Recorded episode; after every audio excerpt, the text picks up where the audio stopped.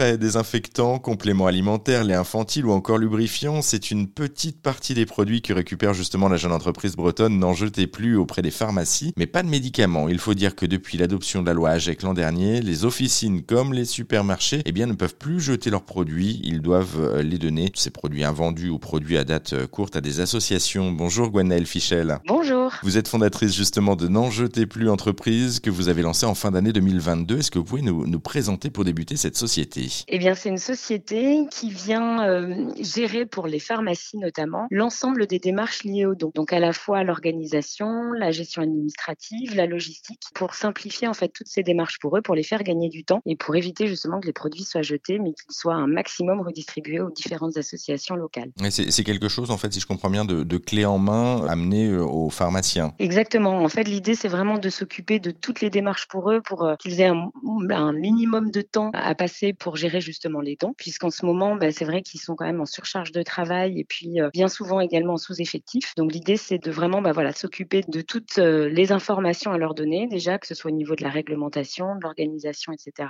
Et puis de gérer l'ensemble des démarches pour leur faire gagner du temps au quotidien. Pourquoi est-ce que vous avez décidé, vous, de vous lancer à destination uniquement des pharmacies? Alors moi, c'est parce que c'est un domaine que je connais puisque j'ai passé 11 ans à travailler pour un laboratoire euh, pharmaceutique en pharmacie. Et donc, je connais euh, les systèmes d'achat, d'approvisionnement et puis ensuite la gestion des invendus. Donc, c'est pour ça que je me suis lancée dans ce secteur d'activité-là. Et puis, je pense aussi qu'il y a des spécificités liées au domaine de la pharmacie puisqu'on est effectivement sur une grande partie de produits de soins d'hygiène classiques, mais il y a également des produits un peu plus thérapeutiques, même si ce ne sont pas des médicaments, qui nécessitent d'être redistribués à des associations ayant du personnel médical compétent également. Donc c'est aussi la particularité de ce réseau euh, qu'il faut prendre en compte après dans le service. Plus que la pharmacie, finalement, c'est la parapharmacie hein, sur laquelle vous êtes vraiment oui, euh, oui, c'est essentiellement la parapharmacie, puisque tout ce qui est médicaments ne sont pas éligibles aux dons. La réglementation ne le permet pas, et puis euh, ça serait peut-être trop dangereux dans un premier temps, donc euh, on fait effectivement uniquement les, les produits de parapharmacie. Est-ce que vous avez une idée du gâchis chaque année euh, réalisé en parapharmacie, justement? Alors, il n'y a pas de chiffre formel sur le gaspillage en pharmacie. Après, on sait que dans tout commerce, on a à peu près entre 1 à 5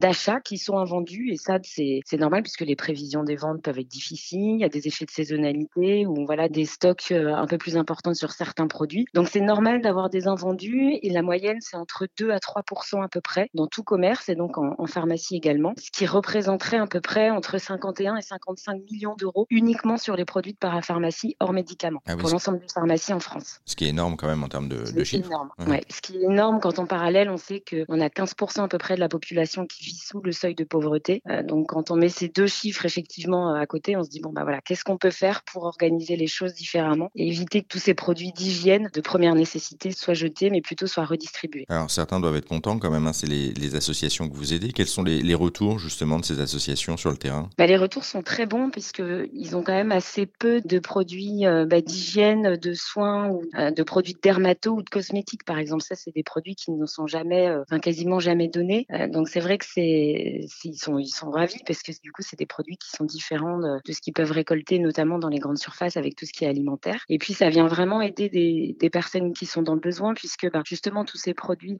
la précarité hygiénique peut créer de l'isolement, du manque de confiance, d'estime de soi. Donc c'est des produits qui sont aussi très importants et ça vient un peu combler, enfin essayer de combler un peu ce manque euh, qu'il y a dans les dons. En tout cas, grâce à vous, le, le monde est un petit peu meilleur. Merci beaucoup Gwenaëlle Fichel.